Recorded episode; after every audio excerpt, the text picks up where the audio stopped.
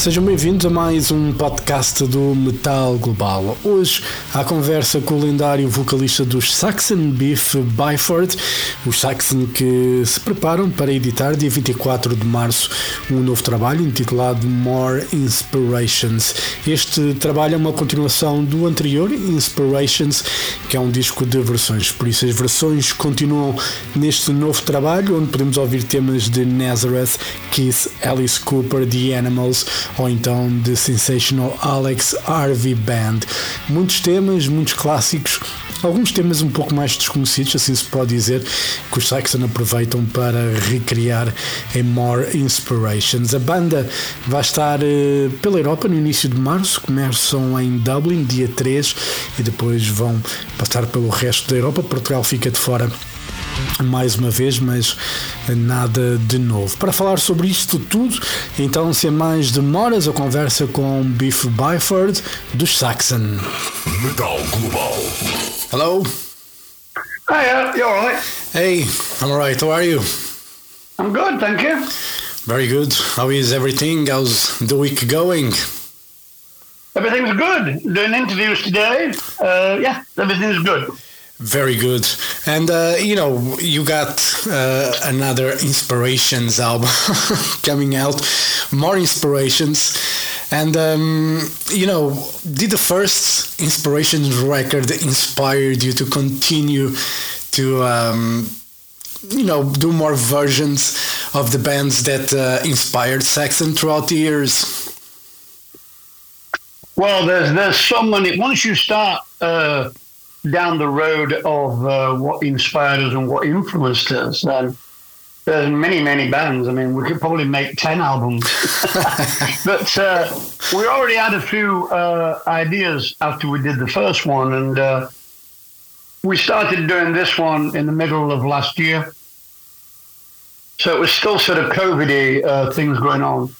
Uh, we weren't really doing a lot of uh, a lot of work, you know. So um, yeah, so we, we decided to do another one really, and put some more songs on.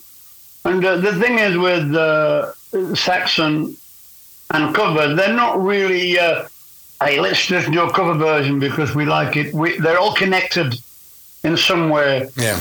to either the members of Saxon or to the to the to the to the, the band itself. Yeah, uh, yeah. So I just made a list of songs that you know I really loved from the '60s and '70s, and um, yeah, that's where it came from, really. Yeah, and uh, you know one of the things about I mean you guys have a long career, and uh, you probably could just be at home resting and you know just waiting for you know a touring opportunity and stuff. But you guys keep working, you know, making great records. You know, what is is music still like very much an inspiration and a, a thing that when you wake up in the morning you say you know I I still have to do this. Yeah, I think I think uh, you have to be you have to keep people interested, uh, the band members, uh, obviously, and we have to keep uh, you know we have to keep our audience interested, and uh, we're always trying to you know create new music and do interesting things, and not to be too predictable. Uh, you know, we're we're you know we have a lot of fans that have been with us since the eighties, and we have a lot of new fans uh, getting into us every day. Uh, so. I think just keep people interested in the band. I think that's one of the keys uh, to writing new material and doing things like uh, inspire more inspirations. Um, you know, we'll be doing another. Um, I've just done another, finished doing another Heavy Water album with my son. Uh, I'm starting to write a little bit for my next solo album. Uh, we're writing for the next Saxon album, uh, which is due out in uh, you know January 24 around that time. So we're pretty busy. So inspirations, more inspirations, just part of that uh, being busy, I suppose. you know. when, when you get in a songwriting, you know, mode, are you able to stop at all? Well, it, it's difficult writing songs it, it, because you're waiting for the inspiration to come through that, that gives it some unique uniqueness about it, whether it be uh, the music or the arrangements or the melody or the lyrics. So I spent quite a lot of time, uh, you know, writing uh, with the music that we've written. So we can change things. We change things right up to the last minute before we record it, before we go in with Andy Sneap. Then we're changing things all the time, and we may well change some things while we're recording as well. So nothing's ever finished yeah. until it's out there. Yeah. You know. And when it's out there, do you still look at and hear the songs and say like, you know, maybe I should have done something different? do you still think about that, or it's just? It, it sometimes happens. It sometimes happens that maybe you have a better idea for a lyric later on, you know, and you think, oh, shit, I could have put that in there. Uh, but yeah, it's. Um, it's a strange thing. Like obviously, with the cover album, it's a lot easier because the songs are already written, so yeah. there's no real, you know, we just go in and have fun playing them uh, and trying to give them a more Saxon, Saxonized style. Yeah. But it's really good fun. I mean, I think making albums is fun, but it's quite hard work. I think making inspirations is is, uh, is a lot easier, a lot more relaxed, not so stressy. You know. Yeah. Yeah, but in going to the versions, obviously you, you try to put the Saxon sound in a way to those to those versions. Mm-hmm. But at the same time, you probably want to stay, you know, as close to the original as possible in certain ways. Is it important to you know to keep you know the essence of what made that song special, but in a Saxon way? Well, yeah, I mean the, the songs are the, the songs are are all connected because the influencers all inspired us. So there's no point doing different versions. It's not what we're doing. I mean, I know some bands will do a completely different version of, say, Saxon's Heavy Metal Thunder or, or something like that, you know. But uh, no, we're not doing it that way. We're just doing it, um, you know. I mean, some of these bands, some of these songs are not the obvious choice uh, like the first inspirations, I wanted to make it a bit more, some more deeper cuts, you know, and some things yeah. that surprise people, like, uh, you know, animals, the animals tracks, a bit of a surprise. It's not something people would think we'd do. Or the Alice Cooper tracks, yeah. a bit, you know, it's a great track, but I don't think a lot of people know that album as much as uh, his, his earlier stuff, you know, like Schools Out and things like that. So, um, but there's a, there's always a connection between the song and somebody in the band. Yeah. For instance, Alice Cooper, you know, we had that album uh, back in the day on, on, a, on an eight track uh, machine that we used to have in our American car, which is where Wheels of Steel comes from, right? and uh, the only three three albums we had was Alice Cooper on the inside, ZZ Top Fandango, and uh, and um, Lou Reed live. so we used to listen to those three tracks in the car driving home from the gigs back in the seventies. So, I mean, in that track, there's a line that says, "You fade away like denim and leather," and uh, it stuck in my head. And uh, you know, denim and leather. I just used it later on. It was just in my head subconsciously. Yeah. Uh, so you know, that's the connection with that song. Yeah. So there's always a connection, you know. Yeah, and when you when you record these songs and when you play them, does it bring the memories of uh, the time where you listened to the songs in the first place? Can you have a recollection of, uh, you know, not exactly, but almost where you were in that time? Uh, it does bring back memories, yeah. I mean, you you do remember where you were at the time you first heard that song. Like, you know, the, the thing is, with the songs, it's it's really hard for the singer, you know, for me because I'm singing so many different singers' songs. you know, I'm doing like uh, you know Roger Daltrey and Alice Cooper and you know it's uh, Ronnie James Dio. So it's very difficult to uh, you know I just have to like try and try and forget how they sound and do it in my voice. You know what I mean? Yeah. But it's very easy to to uh, you know, put a timbre on your voice that sounds like Roger Daltrey yeah. a little bit. But I didn't want to do that. I want it to sound like me singing his his song, really.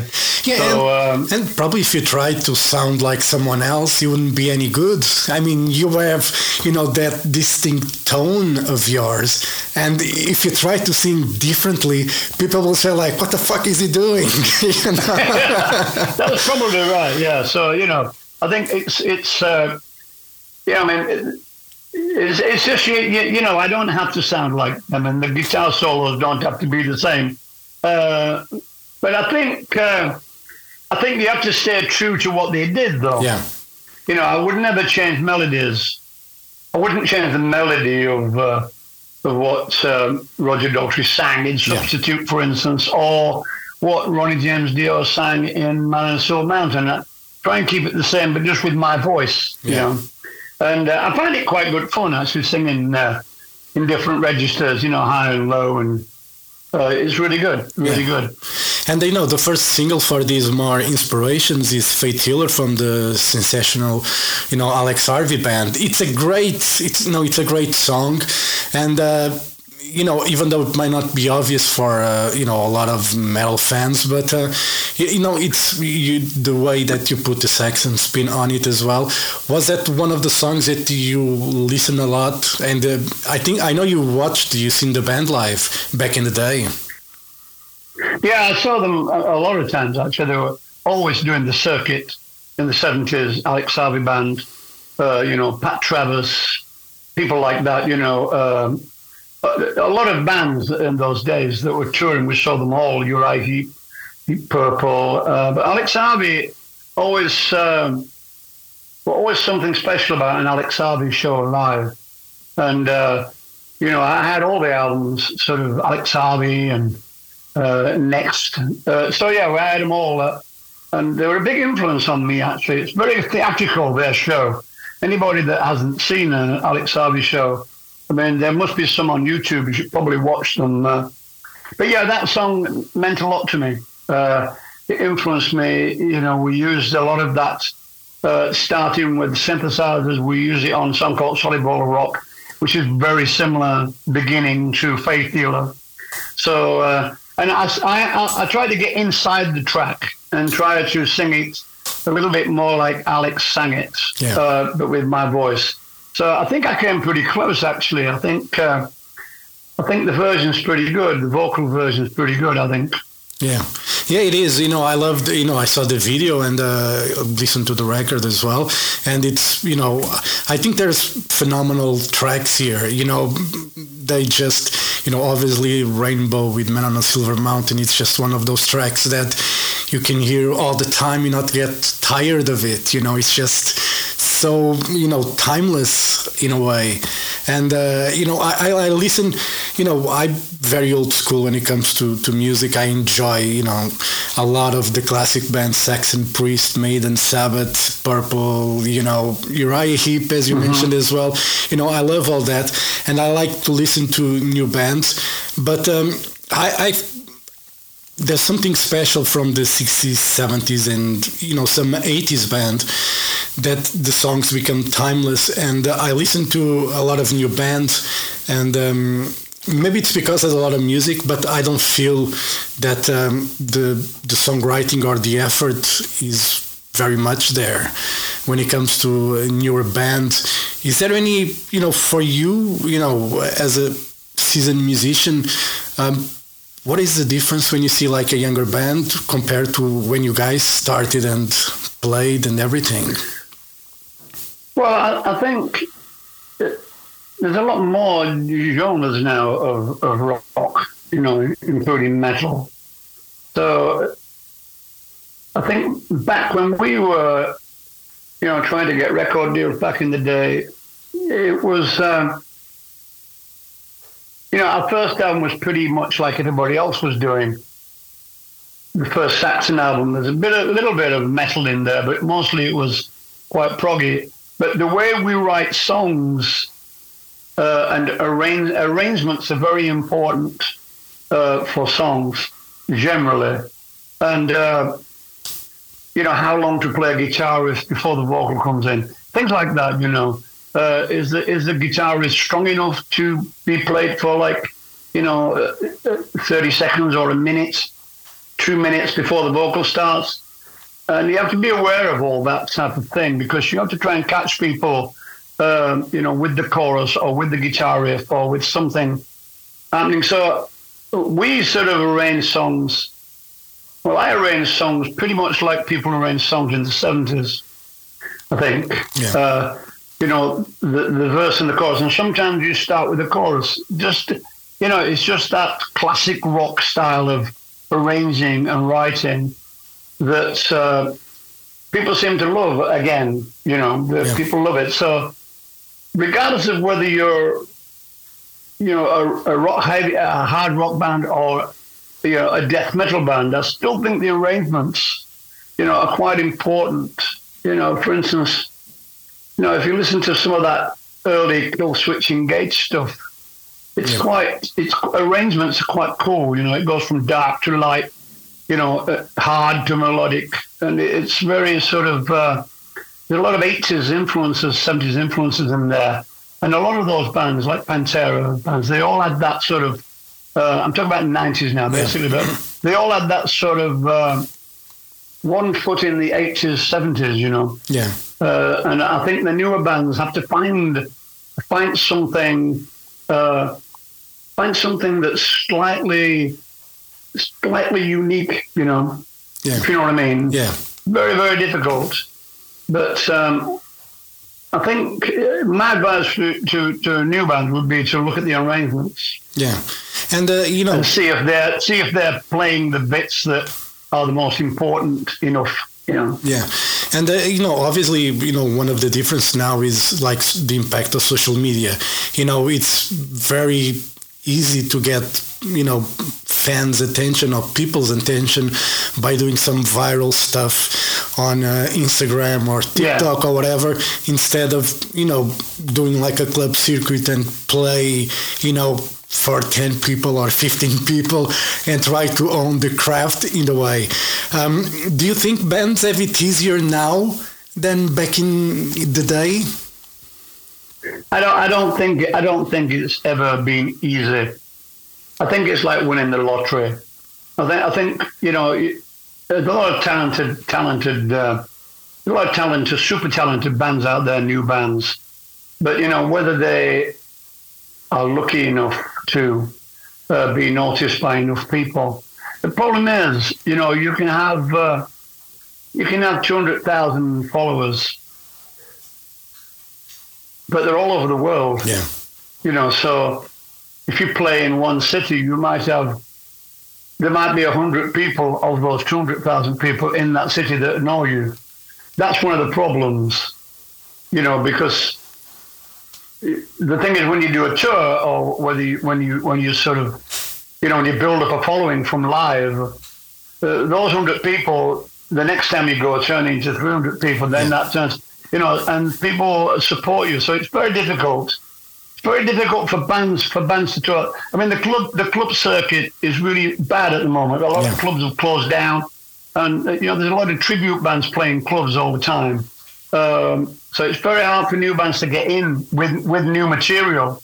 Uh, you know, but I would I would advise people to maybe play few, play two cover versions and do your own material Yeah. as well. you know, try and get your foot through the door. But uh, you know, you need a lot of followers on social media, whether it be, uh, you know, Spotify people or whether it be Facebook or TikTok or, or uh, you know, Instagram. You need a lot of people to be able to play, say, in, uh, you know, to play in sort of, say, I don't know, say some place in England, Oxford, you know. yeah, There has to be five, six hundred people in Oxford to come and see you that perhaps only know you from uh, social media. So it's very difficult, very difficult, you know, Yeah. for bands to have a live following, you know. yeah. And uh, From the live following comes comes the you know comes the reviews in the magazines. The you know you can record and make a live album quite cheap. You can sell merchandise, and a lot of things come from live Yeah. that helps bands to survive. You know. Yeah, and uh, you know, you, speaking of live, you guys are preparing for a European tour. Uh, beginning of March, you guys start in Dublin Mm-hmm. on uh, March third. Uh, you're still going to promote Carpe Diem, the the latest studio record. Are you going to play some yeah, of we're these? still on the Carpe Diem tour. Yeah, sorry, yeah, we're still on the Carpe Diem tour uh, until sort of uh, the summer, really. Um, so yeah, we'll be. We, it's part two, really, of the Carpe Diem tour. I mean, we are going to do uh, when we play Ireland. We're going to do a sort of hybrid set list because we haven't been to Ireland for so long. Uh, you know, uh, Dublin and Belfast. So we're going to do a bit of a hybrid, a 40th anniversary and a Carpe Diem mixture, you know. So uh, that should be good. Um, but yes, you know, we may all do the same thing in, in Germany. I don't know, Austria. We'll have to see. But Ireland will get a little bit of a special treat. Uh, Northern Ireland and Ireland. So yeah, that'd be good. I'm glad then that I choose to go to Ireland to see the, the start of the tour. I'm happy. Okay. I'm happy now that uh, you said that because you know uh, it's been a while since uh, I saw you guys. I think last time I saw you guys was at Bloodstock uh, in England. Oh, okay. So um, Yeah, yeah.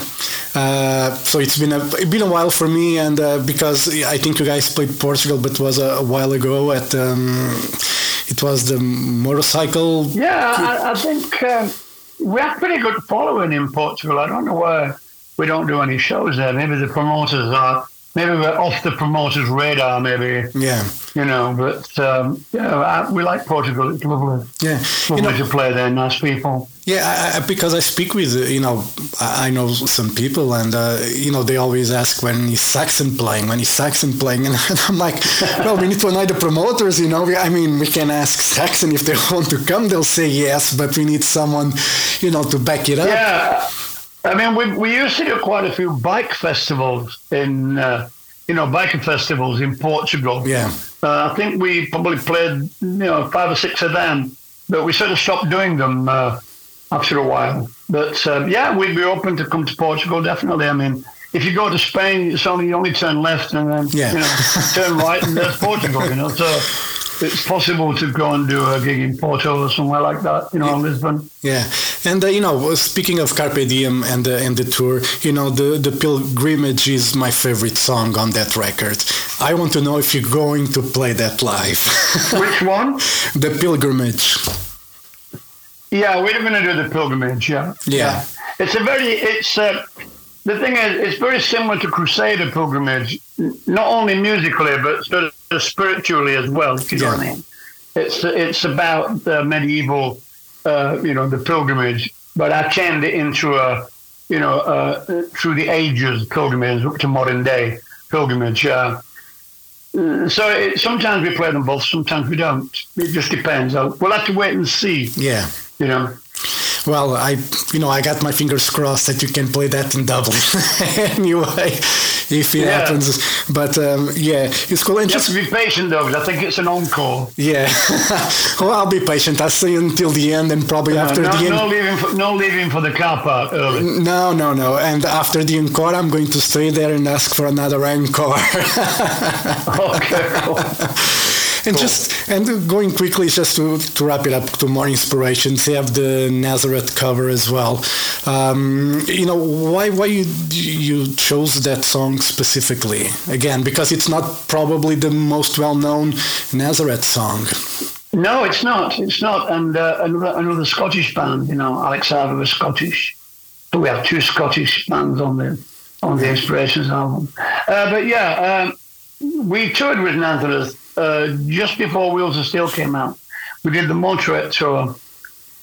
Then we did the Judas Priest tour of Europe, and then we came back and did the Nazareth tour. And uh, they were super, super guys, you know. We I used to see Nazareth at the same venues as I saw Alex Harvey Yeah, in the seventies, you know, and uh, I always remember they used to start with that song, and uh, we got to know them uh, later on in the nineties. We did a lot of festivals together, uh, Nazareth and Saxon. They were a massive influence on the band. Um, you know, it's very, uh, you know, I can't say enough how much Nazareth influenced Saxon.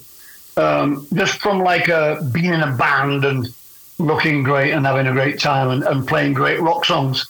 And, uh, you know, Razamanaz is about the audience, which is a very similar thing to, uh, you know, Denim and Leather or uh, Heavy Metal Thunder. So I just wanted to do a song that reminded me of Nazareth, and that one did. I think it's cool. Uh, it's like a blues rock Yeah. song, but I think it's cool.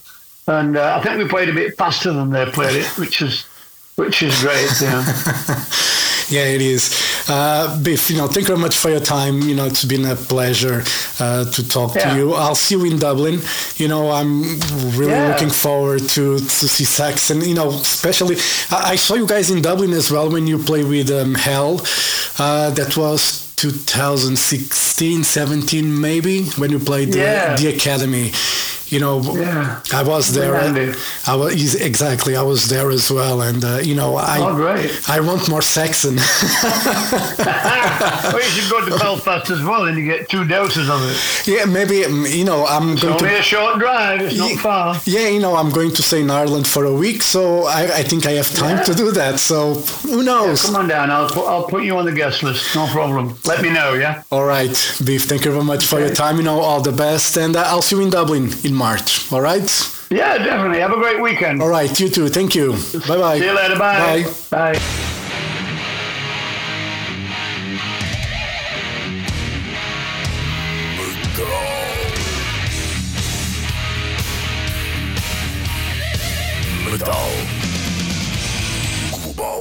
Metal Global foi conversa com Biff Byford, vocalista dos Saxon, para falar um pouco do trabalho More Inspirations, que vai ser editado dia 24 de março, mas também sobre a digressão europeia que a banda vai fazer no início de março. E assim chegamos ao final deste podcast. Já sabem, dúvidas ou sugestões, podem enviar e-mail para jorge.botas.rtp.pt. Podem me seguir no Twitter e Instagram em Mountain King e podem fazer like na página de Facebook do Metal Global e também seguir o Metal Global Podcast em Apple Podcasts e no Spotify.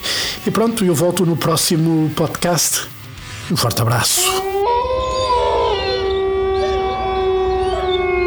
Children of the night, you will live through the centuries to come, as I have lived. Good night.